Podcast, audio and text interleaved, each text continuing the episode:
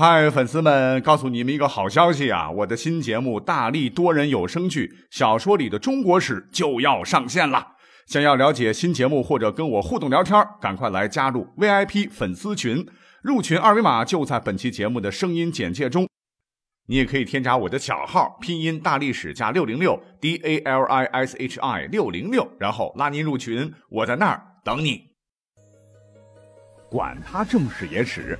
这里只有大历史，大力讲的历史正在播出。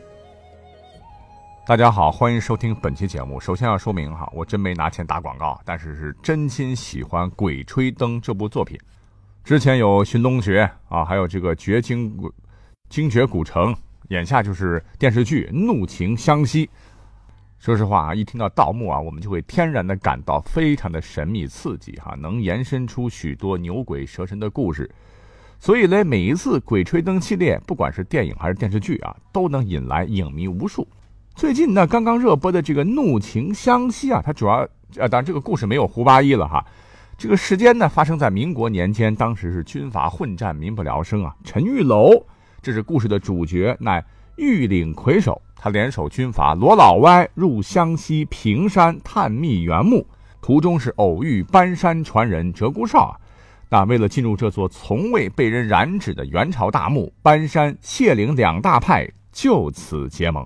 说到这儿哈，在《鬼吹灯》他构建的这个世界里啊，盗墓它是有不同的流派的哈，分别是摸金派、发丘派以及刚才提到的搬山派和谢岭派。这四大流派呢。也可以被称作是摸金校尉、发丘将军、搬山道人以及谢岭力士，是各有建树啊。每个门派呢，也都有自己的专门法器啊，什么摸金有符啊，发丘有印，搬山有术，谢岭有甲。而其中摸金这一派呢，是电影电视剧目前演的最多的了，也是大家伙最熟悉的。所谓是寻龙分金看缠山，一重缠事一重关。关门有如八重险，不出阴阳八卦行。喜欢会吹灯的小伙伴应该不陌生啊，这就是《寻龙诀》里头胡八一的寻龙口诀，他念了很多遍啊。其实呢，这句神乎其神的口诀，据考证来自一本古书啊，唤作《汉龙经》。写这本书的呢，是古人比较迷信嘛哈，乃是唐代一代著名的风水大师，叫做杨云松啊。他用贪狼、巨门、禄存、文曲、廉贞、武曲、破军、左辅、右弼，也就是九星凶吉啊，写了这么一本啊风水学的书籍。啊，这里边的寻龙，当然不是去真的寻找一条活生生的真龙啊，而是一个古代风水界的专用术语，特指山的主脉。一般呢，要求山势雄伟、清晰绵长啊，这样才可以建造阴阳房宅。哎，反正我是觉得这个《鬼吹灯》的作者比较爱钻研啊。小说里边加一句这样的口诀，感觉好像还真的像那么回事哈。实际上，我一直都说，文学影视作品那都是经过艺术加工的啊。什么摸金校尉也好，发丘中郎将也罢，历史上确实存在过，这一点不假。但真的哈，不是小说里写的那样神奇、那样传奇、那样富有正义感、充满正能量哈。当时呢。哎，他们这个摸金校尉啊，还有发丘中郎将的这个工作一点不光彩，说白了就是盗墓贼啊。只不过呢，他们比民间偷偷摸摸的那些盗墓贼强一些，因为他们都是官方批准的盗墓贼。话说呢，啊，古代历史上哈，咱们国家安居乐业的时候并不多，反而是军阀混战、杀伐的乱世的时候比较多。你想啊，一个军阀要跟别的军阀干，手底下得有成千上万的弟兄啊。他们都一人一张嘴要吃饭呢，军费从何而来啊？再加上呢，古代讲究厚葬之风，有钱有地位的啊，王公大臣们都特别喜欢厚葬，金银财宝一大堆埋在坟里边。那最快的取财之道，对于军阀来说，那就是盗大墓啊。所以三国时期的枭雄曹操就专门设立了摸金校尉、发丘中郎将，还有南宋的伪齐政权的淘沙官。以及后来五代时期的温韬，这是好像是不良人当中的一个重要角色哈，啊，最熟悉的莫过于民国时期的那个到了慈禧老佛爷墓的孙殿英啊，其实他们都是一路货色哈。那回到《鬼吹灯》这部小说当中，刚才也讲了哈，盗墓有四大门派：发丘一派、摸金一派。哎，我三年前好像做过一期盗墓的节目，还真以为这是真的啊。实际上，据考证呢，发丘中郎将与摸金校尉其实同属曹操当年的盗墓军队，而且盗墓手段几乎一样，哪有什么《鬼吹灯》里写的那么邪乎啊？什么蜡烛点燃放置一定要放置在墓室的东南了，墓门朝南必要右手持灯了啊？谁管你一套啊？因为古代的大墓呢，封土很巨大，你一看就知道那那里边有宝贝，直接就依靠人数优势哈，哇哇哇，逮准了一阵猛造啊，不愁没有收获。所以对于那些摸金校尉上来说，哪有这么多技术含量了，挖就是了。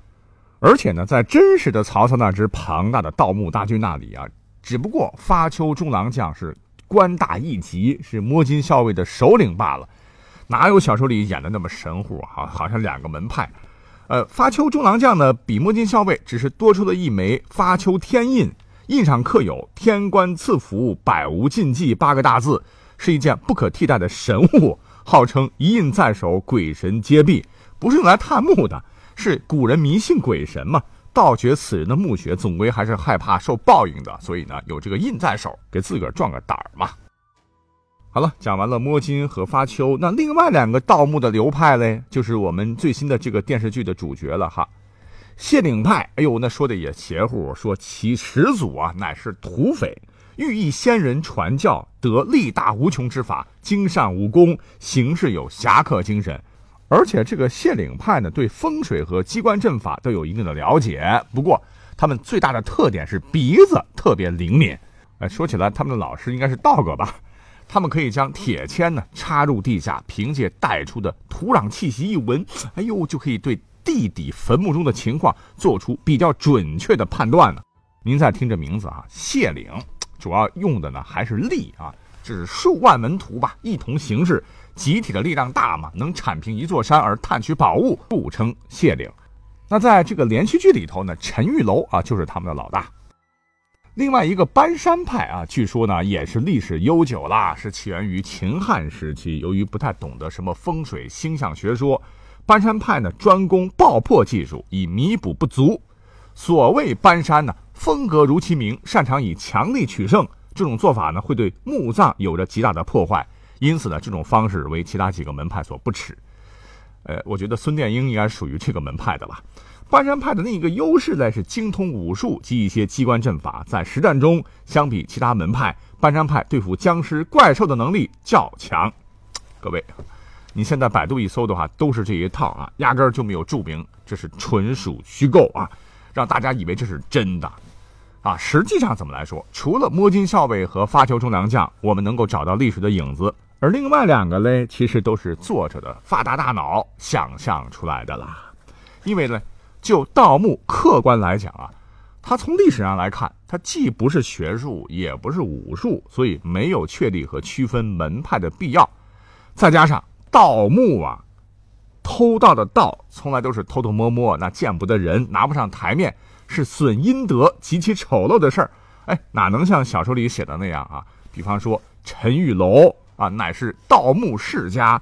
养着上万兄弟是有刀有枪啊，坐拥豪宅，城郭环绕，活脱脱土霸王一枚，而且明目张胆的靠着挖掘古墓发家致富，还悬匾彰显成了气候。哎，你真的当官府是吃素的吗？哈，现在不允许，那古代你挖古墓也是严重违法的，所以压根儿就不可能有什么门派之说，否则你就是有组织的黑社会犯罪团伙，触犯刑法，在古代要被剿灭的哈。当然了，咱们是从历史这种。严谨的角度来说了哈，那作为小说嘛，就是让大家伙看着过瘾嘛，啊，融入了很多不可思议的神秘元素，艺术加工让大家读起来引人入胜，那是没错的了哈。不过我觉得啊，小说啊能够描写的这么精彩了，盗墓与反盗墓碰撞出的火花才更刺激了。比方说各种要命的机关啦，啊，吃人的毒虫啦，复活的僵尸啦，变异的怪兽啦，然后一波接一波啊，才能把这个剧情逐步的推向高潮嘛。那么问题来了哈，其实，在真实的历史上，刚才讲到了哈，盗墓现象从未灭绝过。比方说呢，我们都熟知的盗墓大神啊，摸金发丘的始祖曹操，那跟前辈比起来，简直不知差了老远了哈。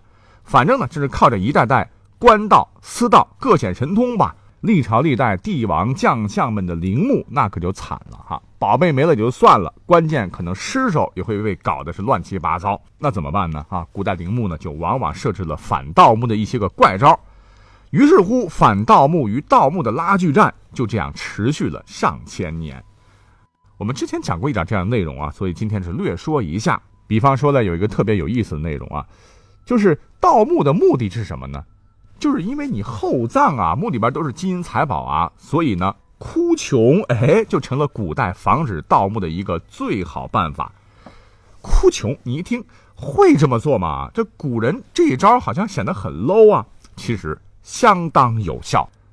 话说在汉魏时，当时有一个魏征南将军，唤作张瞻，死后呢，就在他的墓碑的背面刻上了一段文字。这文字说：“白丘之棺。”一宿之长，铜铁不入，瓦器不藏啊！皆以后人信物我伤啊！什么意思呢？就是古代呀，凡是有钱人家的棺材呢，都要用楠木，因为不容易被腐蚀啊。因为楠木贵啊，一般老百姓穷点都用不起啊，只能用白丘这种木头。所谓是一分钱一分货嘛，白丘木质很差了，所以白丘之棺就是低级的棺材。那铭文说的也很明白，说我呀其实是个穷人，我这墓里边没有啥金银财宝不说，连铜器、铁器，甚至连瓦器都没有啊。所以呢，希望后来的这个盗墓的兄弟，您就别惦记我的墓了，让我好好的安息吧，可以吗？哎，别说，真的有很多盗墓贼看罢之后信以为真呢。所以从汉魏一直到西晋末年的八王之乱。当时中原大战呐，民间盗墓之风盛行的时候，这位张瞻大人的墓竟然是完好无损，啊，一直呢又过了很多很多年，到了之后的南朝的元嘉六年，就是刘宋的时候，他的墓呢才终于被盗了，呃，估计是盗墓贼不识字儿，或者说真的遇到饥荒没饭吃，饿极了。啊，管你有没钱啊，我先扒了再说，打开墓室一看。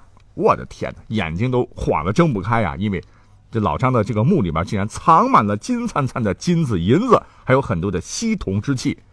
再看看他的棺材，哪里是什么白秋之棺呢？明明是两朱漆棺椁。那么棺前呢，垂竹柏帘，金钉钉之啊，就连打棺材的钉子都是金子的。哎呦，那还等什么？就大家伙赶紧抢宝贝不啊！估计最后呢，张将军也是尸骨无存。哎，不过人家好歹靠着这一招骗了很多年嘛。那既然有可怜兮兮哭穷的来防套，肯定呢也有撂狠话的喽。那么话说，在一九八零年啊，在山东的金乡县，哎，挖掘出了两块汉代的刻石。墓室啊，早就不知道什么时候被毁了，但是文字上有着一百三十八个字，前几行是这样写的：说。诸敢发我丘者，令绝勿户；后即设不祥者，是绝勿户。后勿见卖人，勿效离人时。这样讲，翻译过来就是：谁敢盗我的墓，我叫他断子绝孙啊！即使无意破坏了我的墓，也会遭到报应。希望不要出卖我，不要把我的这个墓的位置告诉别人。那你觉得可能吗？哈，盗墓会害怕这个？所以呢，说狠话是完全不给。哎，还有另外的防盗墓的手段，什么？虚墓遗冢啦，就是假墓呗啊！历史上著名的就是孔子老人家，他徒弟给他造了五座坟墓。再有呢，就是古墓内部啊，来设置陷阱啦。最典型的就是连环翻板，表面上看是平整的路面，其实下面是陷阱，内多有尖刀利器。哎，这个真不是瞎编的哈。话说在民国年间呢，在山东青州一带有一个农民在垦田时，在当时的云门山下发现一个大冢。墓道之中呢，就发现了带轴的翻板，板下有坑，坑中密布利刃。当时空中啊积水甚多，等到把这个水抽干了，发现，哎呦，里边竟然有两个人的骨架，是一仰一趴，倒毙于利刃之中啊。身旁呢还有铁签呐、锤子、绳索等工具，显然是盗墓者所携。看来这一招够狠的。第三个方式就是流沙碎石，就是用松软的这种沙子啊，然后加上大小不一的石头，这样一来呢，沙子永远挖不完。一旦动了沙子嘞，古墓内部就会出现塌方。另外还有什么铁锁吊石啦，藏有能燃烧的不明气体的火坑墓啦，还还有小说《鬼吹灯》里边多次提到的盗墓者进入古墓中啊，会带上许多的防护用具，以防感染尸毒的毒气防盗手段啦。哎，你比方说秦始皇陵地宫那种内置水银池等等手段，也算一种吧。但是吧。说到这儿哈，我觉得吧，所谓是道高一尺，魔高一丈哈。我觉得即使到了现在哈，盗墓与反盗墓这种看不见硝烟的战争，一定还会继续下去，而无休无止。好，说了这么多呢，其实就是跟大家呢一起聊聊天一起长长姿势啊。我觉得这都不重要啊，重要的是一起看剧最 happy 啊。感谢收听本期节目，我们下期再会吧。